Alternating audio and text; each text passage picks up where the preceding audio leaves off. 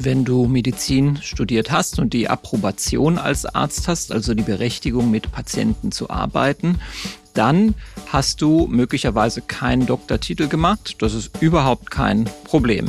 Wenn du einen Doktortitel erwirbst, heißt das, dass du wissenschaftlich gearbeitet hast während oder nach deinem Studium und entsprechende Texte verfasst hast, wissenschaftliche Artikel und zum Schluss diese dann zu einer Doktorarbeit zusammengefasst hast.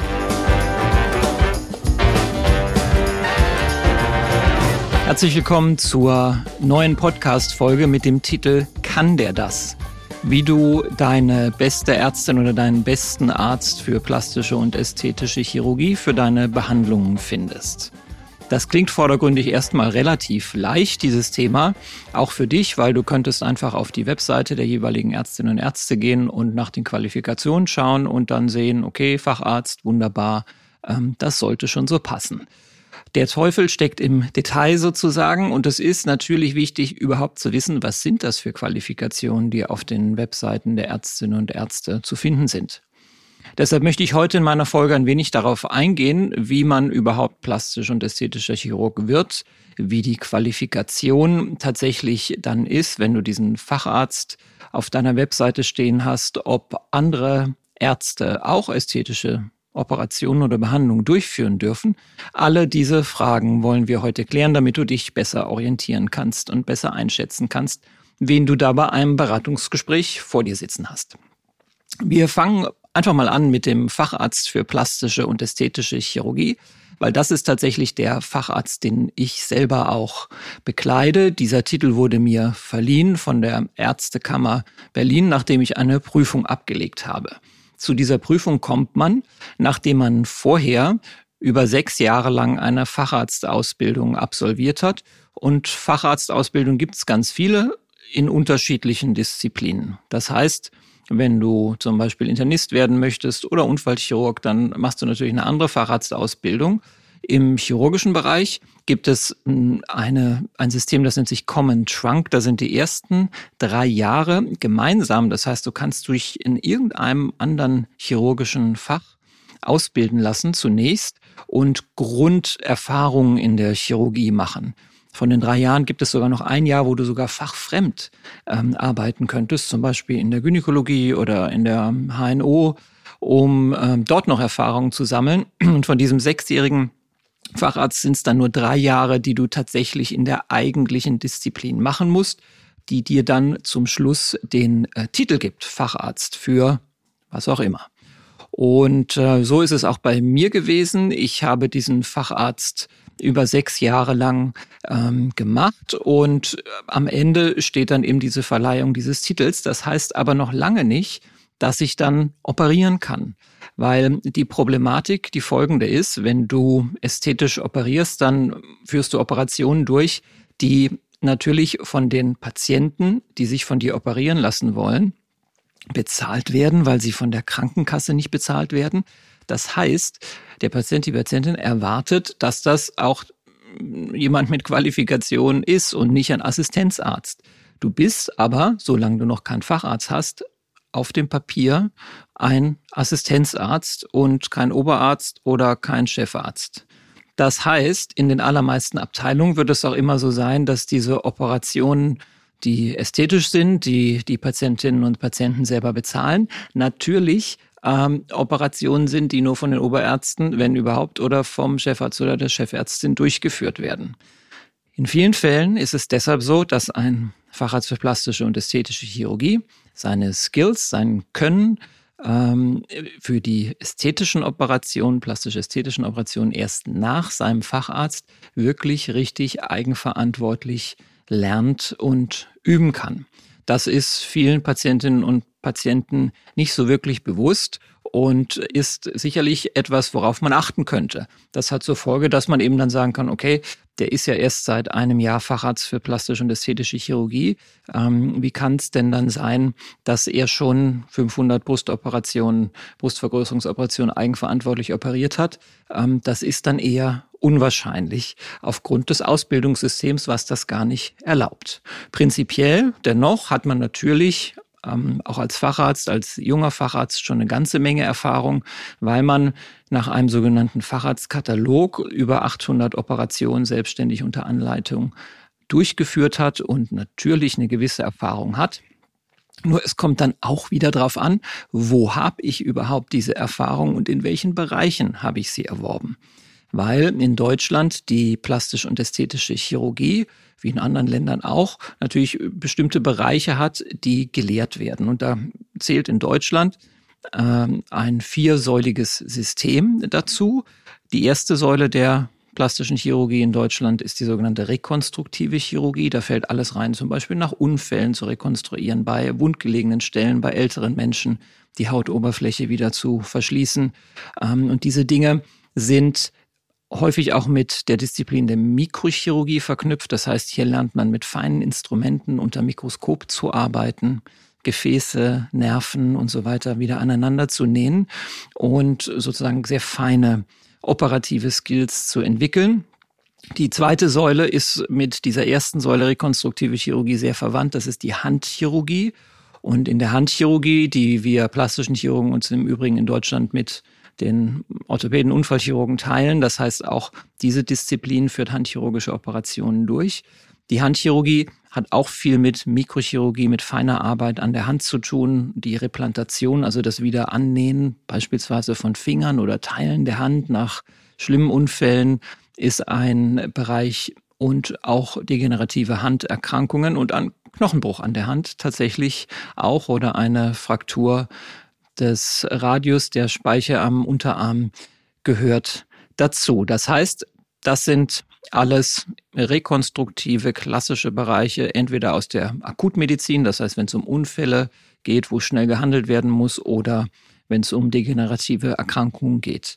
Die dritte große Säule der plastischen Chirurgie in Deutschland ist dann die Verbrennungschirurgie, auch eine klassische Akutmedizin, weil die Verbrennung natürlich sofort behandelt werden muss.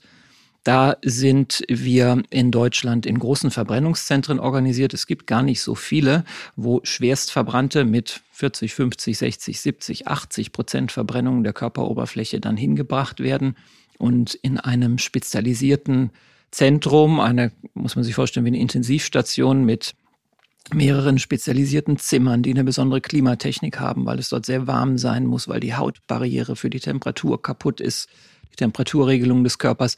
Also ein spezialisiertes Team, eine Teamarbeit bestehend aus plastischen Chirurgen, Anästhesisten, Psychologen ähm, und natürlich einer guten spezialisierten Pflege und auch Physiotherapeuten ist dafür notwendig, um diese Arbeit durchzuführen. Und das stellt die Säule Nummer drei dar. Und die Säule Nummer vier ist der Grund, warum ich hier sitze mit euch und über plastisch-ästhetische Operationen rede, weil das ist die ästhetische Chirurgie.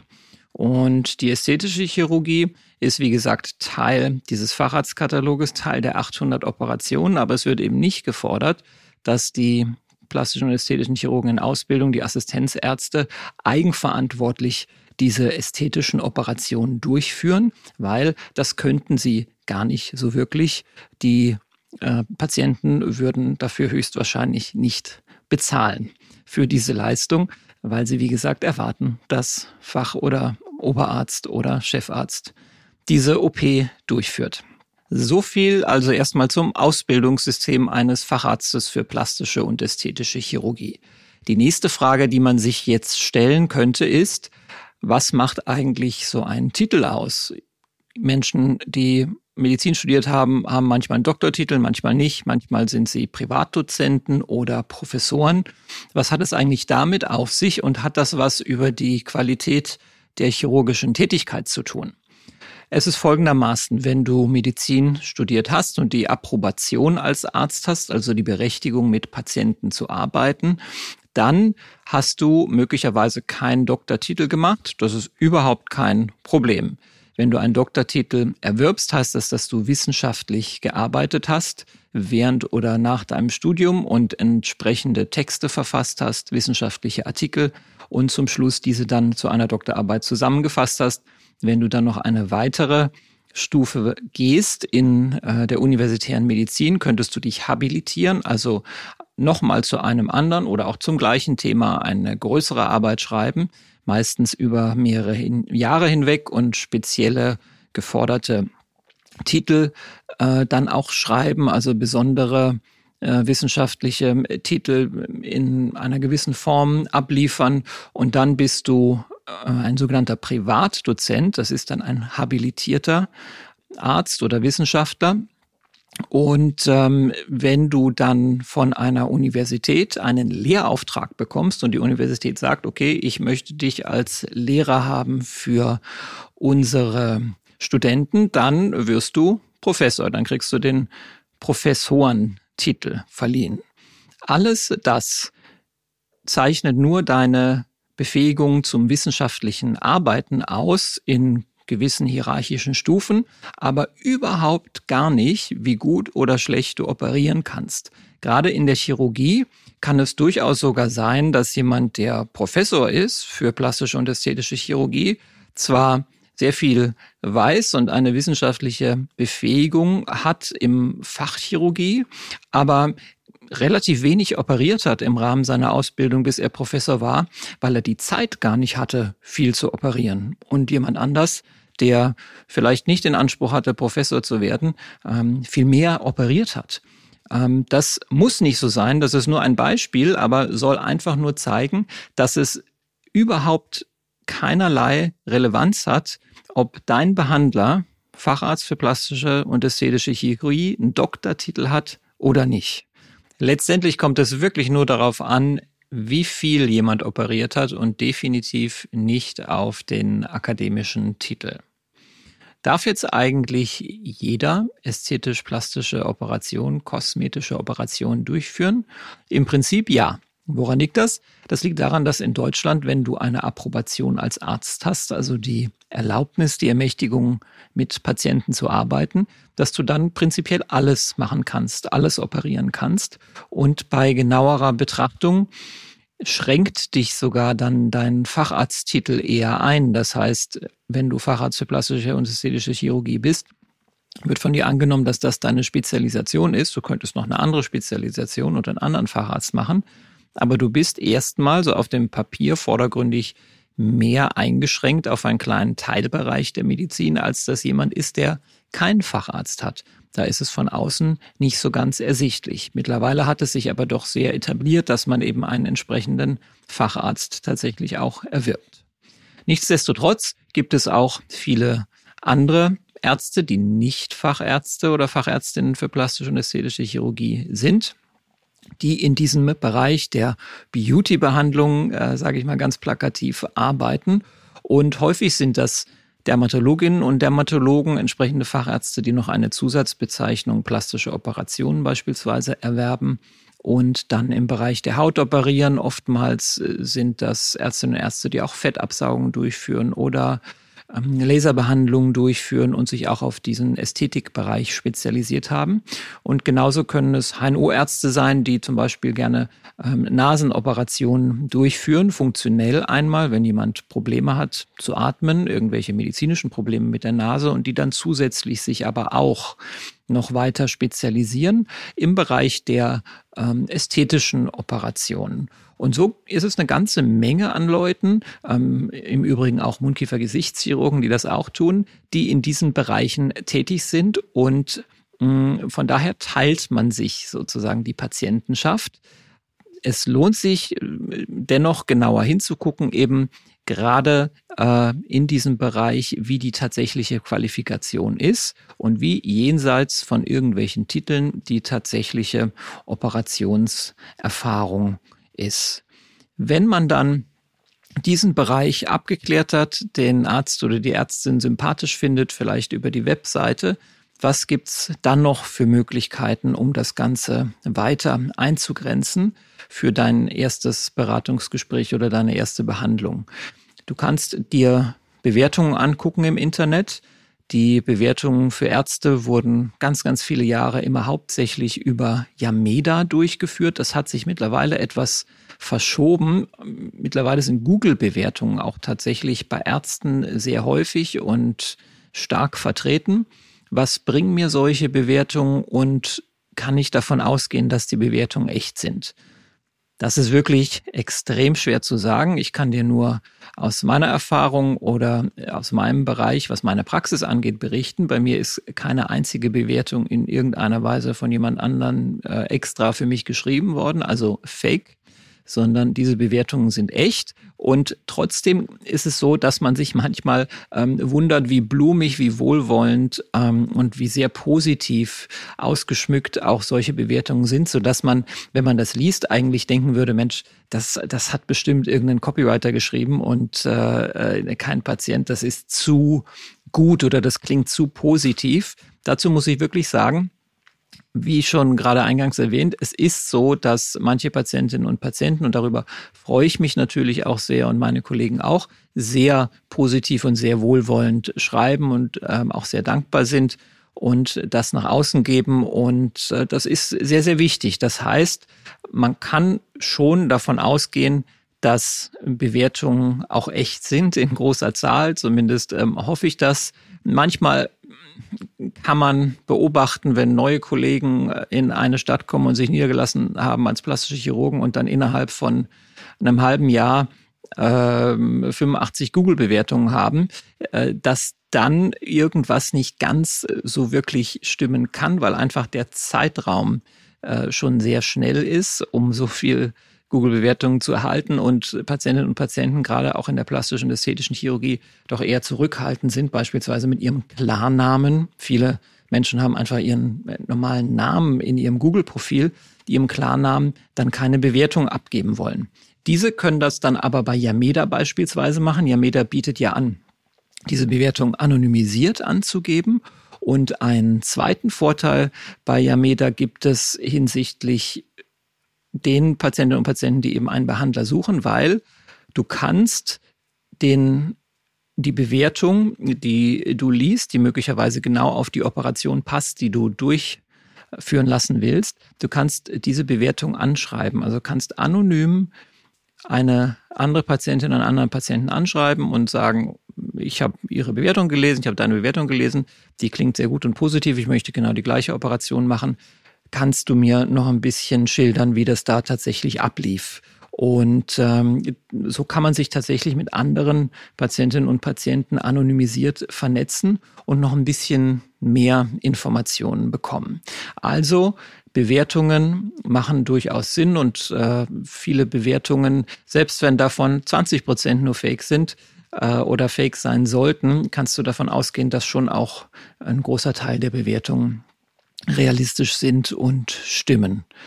Weiterer Faktor, weiterer Parameter, den du natürlich nutzen kannst, wenn du dir deinen passenden Behandler, deine passenden Behandlerin suchst, sind Freunde, Bekannte, also quasi Empfehlungen, die schon bei dem jeweiligen Arzt oder bei der jeweiligen Ärztin waren. Und das ist natürlich immer sowohl für mich als Arzt ähm, eine gute Situation, weil man Vorschusslorbeeren bekommt und sich nicht mehr ganz so sehr erklären muss und das meistens auch sehr, sehr, sehr offene Gespräche sind. Ähm, auch von der anderen Seite, also von deiner Seite, ähm, ist ein gewisses Wissen schon da über die Person und ähm, man hat sozusagen eine, eine Art Vertrauensvorschuss und zwar in beide Richtungen, weil natürlich auch ich dann weiß, okay, kommt von Patientin, Patient so und so, den kenne ich gut, habe ich behandelt, ähm, ist zufrieden gewesen. Und das sind meistens sehr, ähm, sehr schöne und ähm, ähm, erfolgbringende Gespräche für beide Seiten dann tatsächlich. Also die direkte Bewertung beziehungsweise ähm, die direkte Beurteilung und Empfehlung von Freunden, Bekannten, ähm, Anverwandten, die du hast bezüglich eines bestimmten äh, Arztes, einer bestimmten Ärztin, können natürlich auch wirklich sehr, sehr hilfreich sein. Und dann zu guter Letzt, wenn du alle diese Parameter durch hast, wird es so sein, dass du dein erstes Beratungsgespräch hast, vielleicht ein zweites oder ein drittes und dich möglicherweise nicht entscheiden kannst, wo gehe ich denn dahin? Weil irgendwie erzählen dir alle das Gleiche, aber dann auch wieder nicht so richtig. Man sagt gerne, gibt diesen schönen Spruch, zwei Ärzte, drei Meinungen. Das heißt, möglicherweise hm, finden sich auch Widersprüche und du kannst dich einfach nicht entscheiden. Zu diesem Thema kann man einfach nur sagen, zum Schluss, und das ist vielleicht eine Kernaussage aus der heutigen Podcast-Folge, zum Schluss ist es ein Stück weit dein Bauchgefühl, was dich dazu verleiten lässt, dich dann zu entscheiden, weil du kannst nur in gewisser Weise ähm, alle Parameter, die ich gerade angesprochen habe, durchgehen. Du kannst nach einer vordergründigen Sympathie gehen über die Webseite und nach deinen Empfehlungen. Aber zum Schluss ist es ein Bauchgefühl, ob du den Eindruck hast, dass der oder die, die dir da gegenüber sitzen, das, was sie mit dir besprochen haben, auch gut machen und dass es erfolgreich verläuft. Natürlich sich vorher-nachher Bilder zeigen zu lassen und auch mal nachzufragen, Mensch, was machen Sie denn gerne? Ist es eine Operation, die Sie sehr häufig machen? Ähm, kann den jeweiligen Arzt oder die Ärztin auch natürlich herausfordern und kann dir noch ein bisschen mehr helfen. Aber zum Schluss ist es etwas ähm, Intuition, sich dann äh, zu entscheiden tatsächlich. Leider werden, auch wenn es noch so gute Bewertungen sind und wenn noch so viel äh, gut klappt bei uns allen, bei meinen Kolleginnen und Kollegen und mir, gibt es immer wieder Fälle, wo Sachen auch schiefgehen. Das liegt in der Natur der Sache, das liegt in der Medizin. Nicht äh, zuletzt ist es eine medizinische Behandlung, die wir anbieten. Und äh, selbst wenn es eine Beauty-Behandlung ist, ähm, findet sie im Kontext der Medizin mit genau den gleichen Problemen und Komplikationen statt, die es auch bei anderen Operationen geben kann, die einen rein medizinischen Hintergrund haben, die äh, medizinisch notwendig sind, die von der Krankenkasse bezahlt werden. Eine Operation entscheidet sich überhaupt nicht voneinander, nur weil sie selbstgewählt ist, weil sie rein ästhetisch ist, weil sie nicht von der Kasse bezahlt wird. Es wird genau die gleiche Narkose gemacht mit genau dem gleichen Narkosemittel. Und natürlich, wenn du vorher krank warst, eine ganz einfache ein ganz einfaches Beispiel, wenn du eine Blinddarmentzündung hattest, ähm, bist du in dem Sinne krank, hast vielleicht Fieber, fühlst dich nicht gut, wirst dann operiert, bist danach gesünder als vorher. Alles, was operativ aber passiert, der Eingriff in den Körper, die Narbe, die du danach hast, das Narkosemittel, was du bekommen hast, die Rekonvaleszenzzeit, die Heilungszeit, die es einfach braucht, entscheidet sich 0,0, unterscheidet sich 0,0 von ähm, einer ästhetischen Operation. Und ähm, auch das ist sicherlich ein guter Hinweis für dich, im Vorfeld auch sich im Klaren darüber zu sein, auf was man sich da einlässt. In den allermeisten Fällen geht auch alles gut, aber es gibt ein gewisses Restrisiko und darüber klären wir auch in unseren Aufklärungsgesprächen immer ganz klar und deutlich auf. Ich hoffe, dass du in der heutigen Folge kann der das? Oder natürlich muss ich auch sagen, kann die das, ähm, wo es darum nun ging, Parameter herauszufinden, wie du einen Behandler, der für dich passt, finden kannst dass du in dieser Folge nun wirklich ein bisschen was mitnehmen konntest. Äh, ich freue mich auf äh, alle Diskussionen, die das vielleicht anregt. Schreib mir gerne auf Instagram. Und dann hoffe ich, dass du auch Freude an den nächsten Folgen hast. Ganz wichtig, bleib so schön, wie du bist und bis zum nächsten Mal.